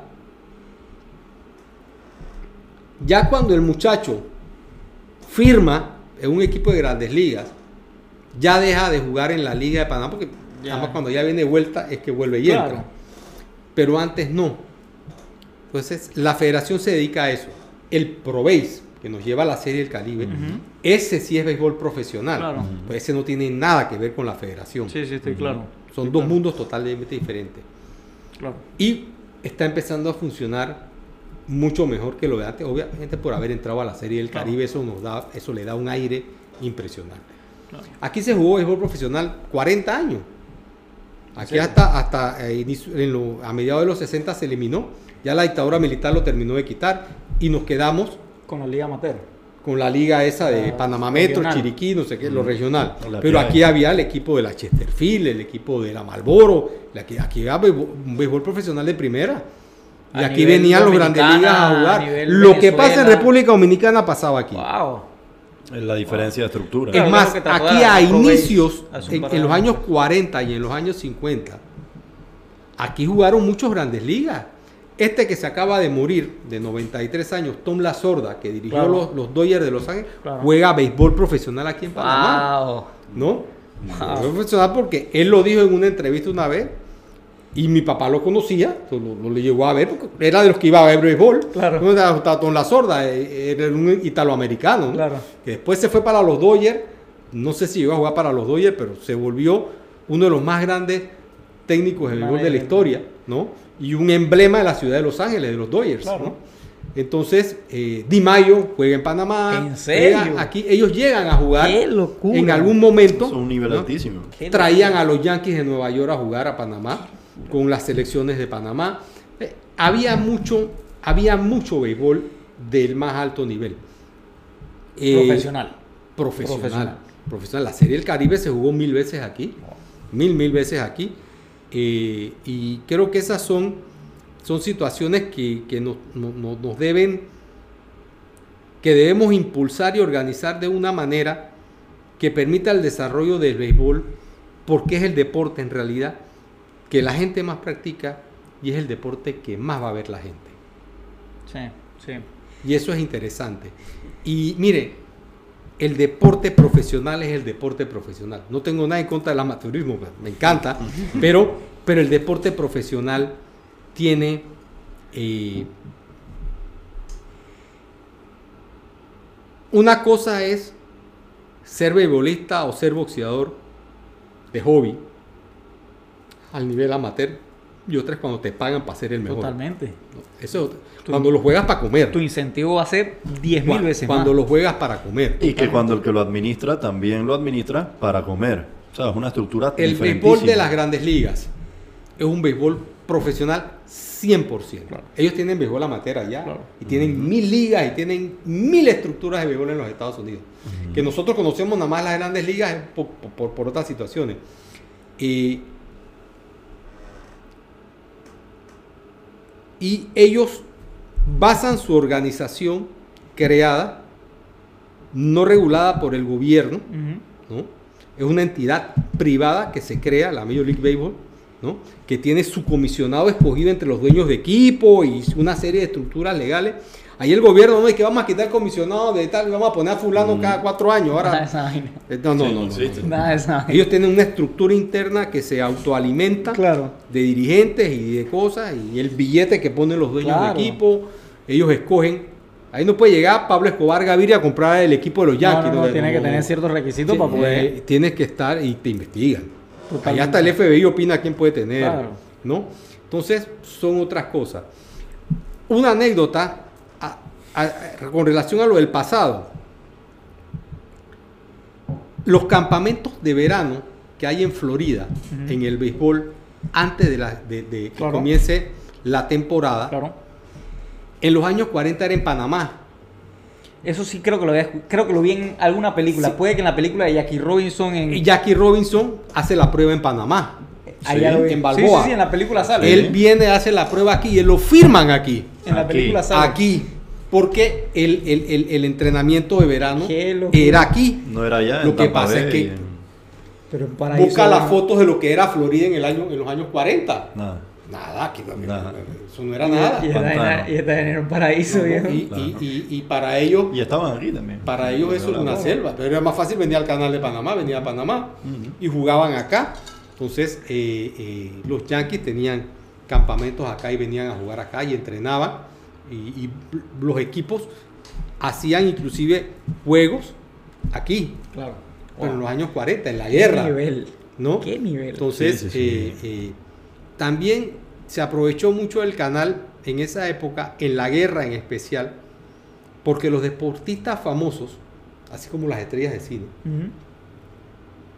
se enrolaban en el ejército, porque les tocaba. Claro. Allá, entrar al ejército tú no lo decides. A ti cuando te van a buscar tienes que entrar al ejército. Cuando está- el país está en guerra, Vas. tú te, te agarran por la calle, tú- vaya, Tú mismo eres. tú mismo eres y ya quedas uniformado y rapeado y ya eres el cabo tal y y empiezas de soldado.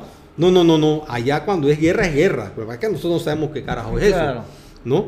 Entonces, los artistas y los deportistas también tenían que entrar al ejército. Oh, Entonces, muchos tenían comodidades. Te, te mandaban a Panamá, te Exacto. dejaban acuartelado en Panamá. Claro. Porque estabas muerto de la risa en Panamá. No te mandaban al, al frente Claro. en Alemania ni te mandaban al frente en No, Japón. no, no, aquí relajado, Te tranquilo. dejaban base que tienen aquí. Aquí vinieron artistas de cine, aquí venían los grandes atletas de, ellos y estaban aquí y salían de la zona, iban a Panamá y la gente los veía.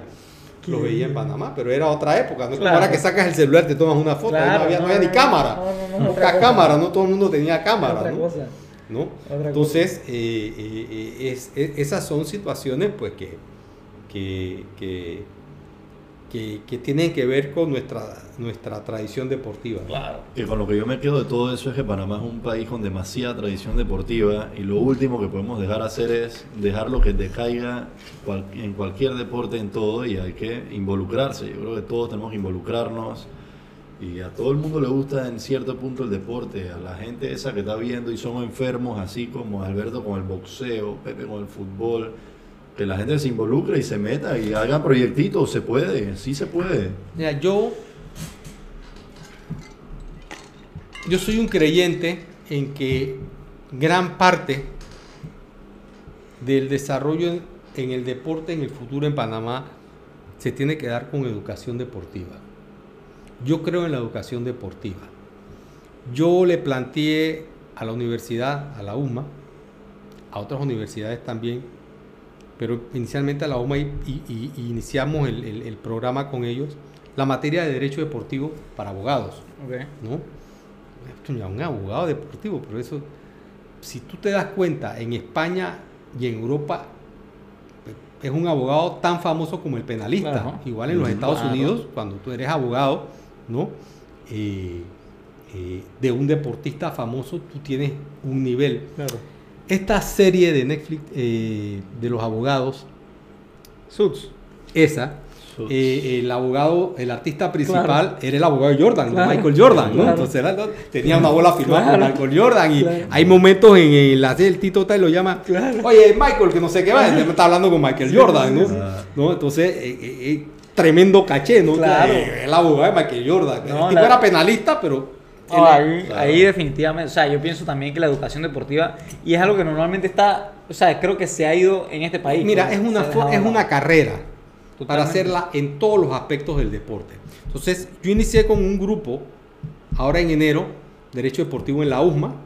Eh, están, son muchachos muy animados con el, con el deporte, porque aparte de hablarte del derecho deportivo y hablarte de las estructuras deportivas, eh, te tiene que buscar, gustar el deporte de alguna manera. Entonces, tenemos charlas muy amenas de- del deporte, ¿no? Eh, hablamos de Tom Brady, hablamos del fútbol americano, todos los eventos que van Claro. pasando, pues uno de una, de una manera u otra los comenta, aparte de los problemas que hay de los deportes. Y yo después de ahí estoy atrás de la Latin American Sport Business School, que es para dar gestión deportiva, para dar periodismo deportivo, Chévere. para dar dopaje. ¿no? Dopaje, muy importante. Al, al- al dirigente panameño, a la gente que se dedica al deporte, necesita educación deportiva Totalmente. del más alto nivel. Totalmente. Los muchachos aquí se han ido a estudiar a España, las maestrías de Derecho, de Derecho Deportivo y Gestión Deportiva. Miguel Zúñiga. el Miguel Zúñiga, el que vino aquí, la un secretario general. él, secretario él- general él estudió, él es estudiado en esto Totalmente. y, y ha ejercido en su campo. Coño, bien, es un tipo preparado para la Federación de Fútbol. Es. No es el virrioso que hacía birrias en la calle. pues, no, no, no. Este es un tipo que, que viene preparado y estudiado. Así es. Reconocido. Así es. Cuando tú vas a, a- a- a tener un tipo que te va a organizar el estadio Kenny Serracín, por decirte algo, puedes poner al administrador, al, al- al- al administrador Guachimán que, que vive ahí, que tienes que traer un profesional. Totalmente de acuerdo. Un profesional que sepa organizar un estadio De y de que, y dólares. que lo haya estudiado para decirte cómo. Pero no es que lo sepa limpiar y que el baño esté limpio y la silla, que, que sepa comercializar el estadio, hacer eventos, traer estructuras, que, o sea, el, el cambio, el cambio grande Claro. para las instalaciones Claro. y saberlo mantener. Claro. Para la autosostenibilidad del mismo recinto. Totalmente. Aquí hay mucho empírico. O sea, en este país Eh, hay mucho empírico. Ya la época empírica pasó. Eso Es no así, se puede. ya pasó, ya, necesita. O Es sea, así. para dar el paso se necesita. Entonces la idea de la idea mía es eh, entrar a ese mundo, ¿no? Para tratar de dejar al- al- algún legado de que en el futuro pues, haya profesionales del deporte, Claro. profesionales deportivos, pero, pero cuando digo profesionales deportivos es en todas las ramas del deporte, en educación física, en medicina No, deportiva, Metodología, Eh, todo lo que conlleva. entonces, que vaya a, a, a, dieta, a, a todo. No, totalmente. todo. Y no, y y- Panamá es un hub perfecto para, para, para, para esa industria. Claro. Sí se puede hacer, sí se puede hacer. Y se va a hacer. Y se va a hacer. Hay un, un- un manager de boxeo que es un campeón mundial, ah, que no lo puedo mencionar porque si lo menciono, pues eh, Sí, eh, creo somos- un bochinche. Somos informales, pero no tanto. no Entonces, tanto. eh, el pelado ya ganaba aquí en Panamá un campeón mundial 50, 60 mil dólares por pelea porque tenía una organización planificada alrededor de él eh, con un nombre, buenas peleas, buenas cosas. Pero el muchacho no hacía el peso. ¿Qué problema va a que, que peleaba? Había que cortar una pierna para que pudiera hacer el peso. Entonces, ya después de la segunda pelea, con la plata que él ganaba, güey, contrata. Tienes que contratar algo. primero un buen entrenador. Claro. Ya el entrenador de Curundú que tiene ya, o sea, ya Ya, el ya. tipo va a, a pelear con campeones mundiales en México, con esto ya, ya necesita otro lote que lo prepare. Nutricionista. Y si no te hace un nutricionista deportivo, Claro. nutricionistas de primer nivel. ¿Cómo no? En dos semanas te los tengo. Vas a ver que, que voy a dar el paso.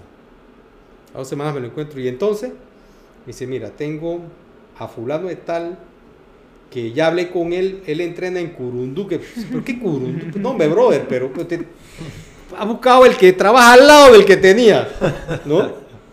Ya tú sabrás, bueno, vamos con la dieta. Pues. No, sí, sí. A fulana de tal. A fulana de tal. Brother, Busca un, un tipo que, que, que, que rebaje atletas y le dé vitamina y le Sí, esa muchacha es lo más grande que hay en Panamá, pero puedes, puedes estar seguro que sí, ¿no?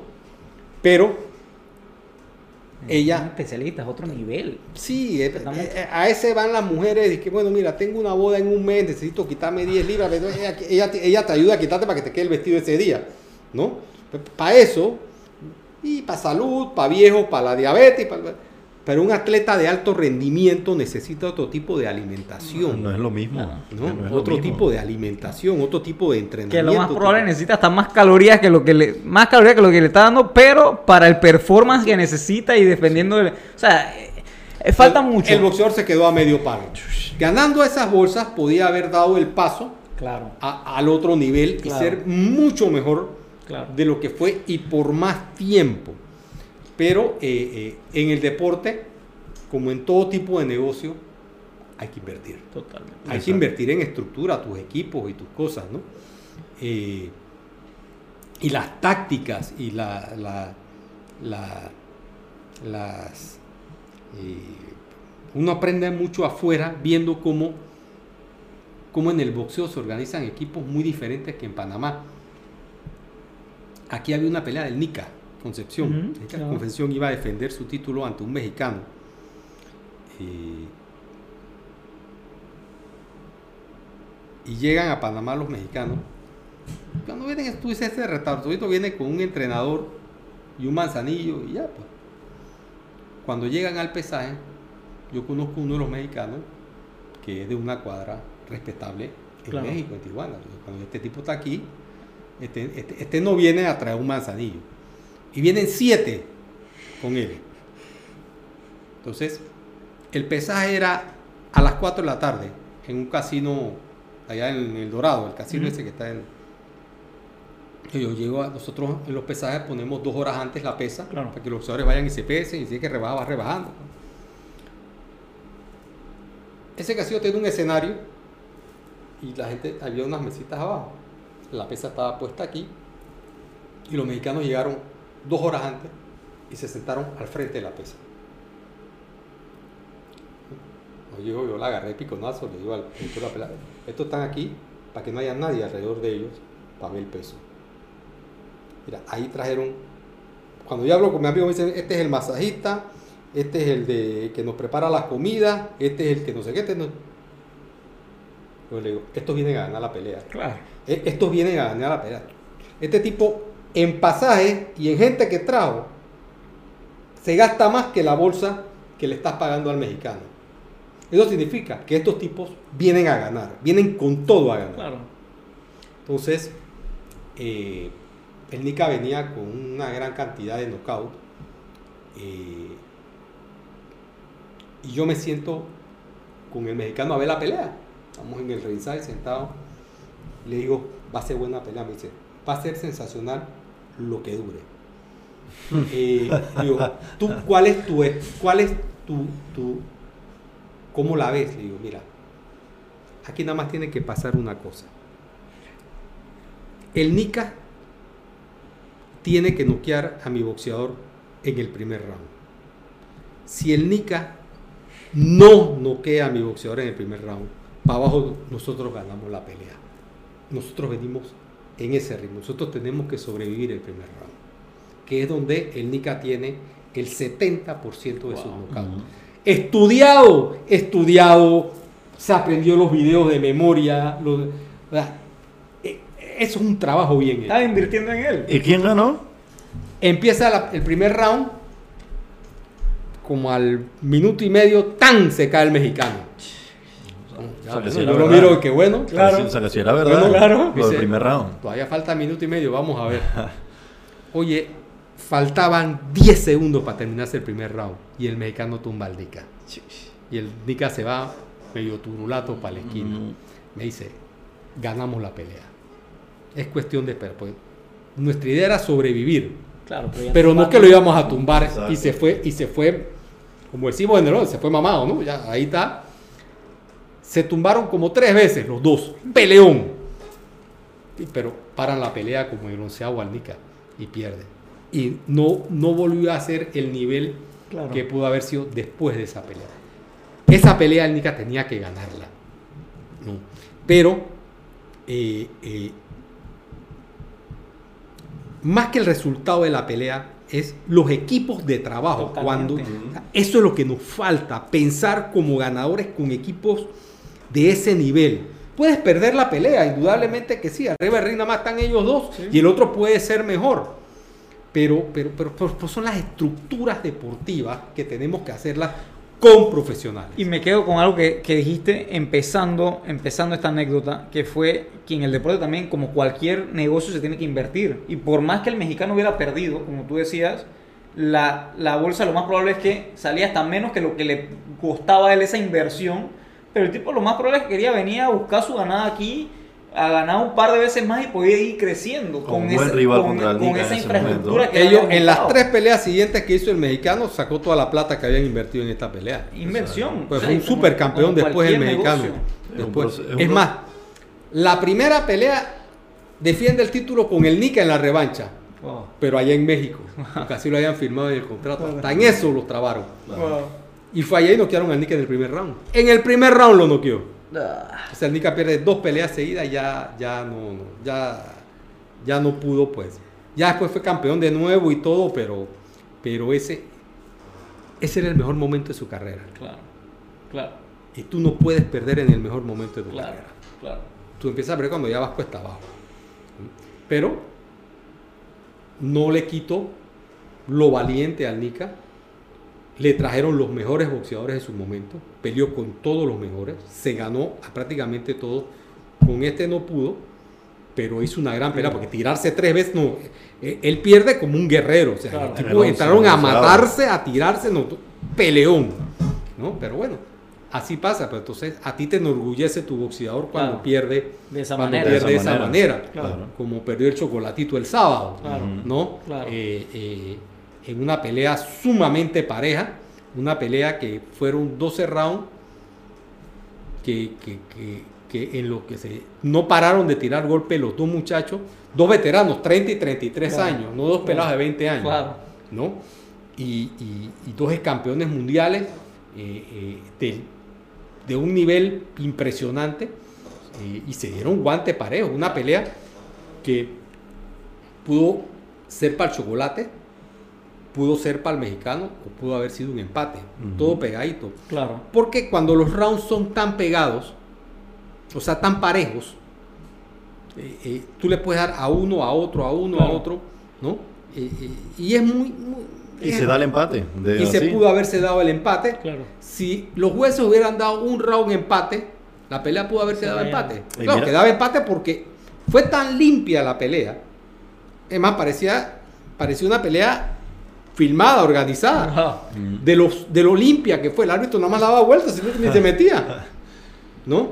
Entonces, eh, salvo pues el juez ese que dio 17, 117 a 111, que La pelea que- fue tan, tan que- cercana que un juez dio 117, 111 y lo suspendieron. Está suspendido ahorita. Claro, mismo. porque eso fue una metida de pata, ¿no? Claro. Eh, eh, Imagínense lo cerca que fue que suspendieron al juez. No, muy, muy. La parte oscura de la pelea fue esa. Pero eh, si se la robaron al chocolatito o no se la robaron, los robos en el boxeo son cuando tú ganaste la pelea y se la dan al otro por 4 puntos, 5 puntos. Pero dos rounds en una pelea tan limpia es que uno ganó 7 rounds y el otro ganó 5. Claro. La perdiste por un round. Claro. Un round. La clásica hablada de que perdió por un punto. Claro. ¿no? Cuando la pelea es tan cerrada, es una lotería. Puede ganar uno, puede ganar Claro. otro, o puede ser empate. Cualquiera de los tres resultados era justo Claro. frente a esa pelea. Ahora, que tú me digas, coño, pues si yo lo tumbé tres veces, Sí. pues, coño, y me empató la pelea, ya estamos hablando de otra cosa. Eso, eso es un robo. Claro. Pero esta pelea, a mi modo de ver, no fue robo. Claro. Para mí era 115 a 113 a favor del chocolatito, Ok. ¿no?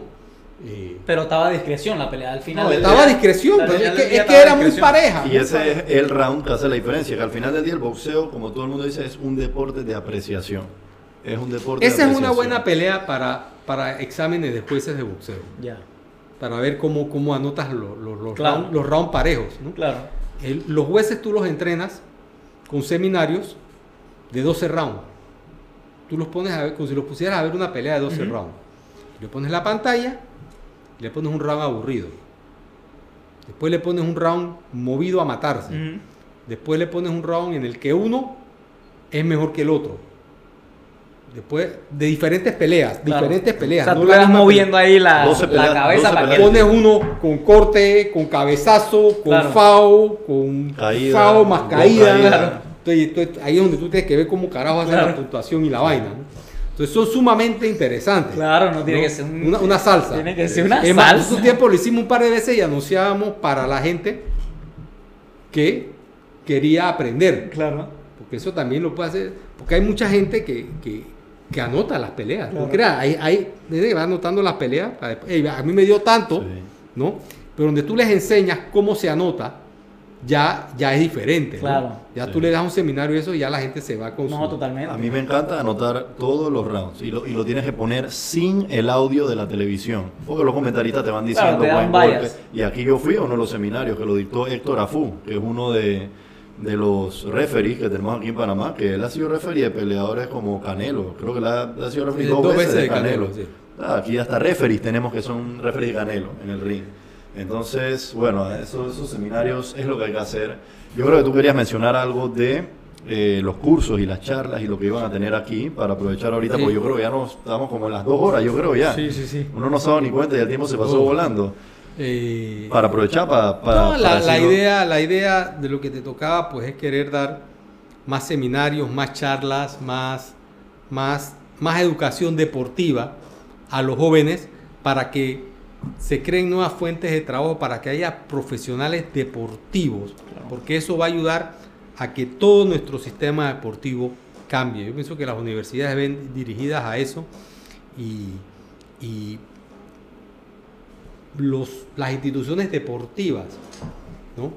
Muchos de estos muchachos que están estudiando en España, afuera, los primeros que vienen, están siendo contratados por clubes de fútbol. Claro. El Tauro, el no sé qué. Yo me he encontrado varios de los muchachos, no, no estoy en el Tauro, estoy en el no sé qué. Entonces, entonces, están trabajando lo que estudiaron. Claro. ¿no? Y es una super experiencia. Claro, super experiencia. Y, y poco a poco esa misma gente es la que va A ir creciendo dentro del ambiente y... Claro, y se, y se van a volver dirigentes. Se- aunque tú no lo creas, se van a volver dirigentes porque en base a su educación profesional van a tomar el control. Claro. Pero tú vas a confiar en que este tipo... Pero, Claro. ¿no? Y esa es la parte pues que quería... Claro, van a tener la parte de educación y la experiencia después de todos los años. O sea, va a ser, va a ser una, una- un conjunto muy brutal para dejarlo pasar. Al final del día son los que van a llegar a dirigir eh, el deporte en el país. Y en Panamá tenemos que tratar de ir hacia allá. Y bueno, yo eh, por- en nuestra página voy a estar anunciando, porque creo que tienes unos seminarios que vienen ahorita eh, de Derecho Deportivo. Yo, Eh, yo los vi hoy, los vi hoy anunciados, unos, unos cursos. se están trabajando un diplomado cosas. en la UMESID, viene Un diplomado un, en la de UMESID. Derecho Deportivo, viene los- el Seminario de Derecho Deportivo. Exacto. Juan de Dios Crespo de España, que es uno de los grandes abogados españoles de Derecho Deportivo. Ese, que, va, que eh, va a hablar sobre, ese es el próximo martes, ese es el que, el próximo lunes, ese es el que va a hablarnos de- a mí me toca la parte teórica, a él le toca la parte de la práctica, cómo, cómo tramita en España. Válido decir los- que, eh, que su práctica del Juan de Dios Crespo, que es español, eh, de- Derecho Deportivo, él ganó, si no me equivoco, ganó o participó en el caso de Messi en- internacional. el, el caso de Messi de los impuestos. de los impuestos. Él fue el Eh, abogado, no sé de qué lado, pero él estuvo involucrado en todo ese tema. Así que es es un seminario que va a tener el lunes eh, de muy, muy alto nivel. Nosotros vamos a estar compartiendo todo en las redes. Pero bueno, yo creo que para Alberto ne- necesitamos dos horas más. Sí, para quedarnos no, aquí la, hablando la de las verdad que anécdotas. a mí me quedó, Me me faltaron quedó como 40 temas más. en el 40 tintero un temas, poco pero bueno, de temas. Lo que sobra aquí son episodios y bueno, para darle cierre ya, espero que hayan disfrutado este episodio, un tema de boxeo, un tema diferente.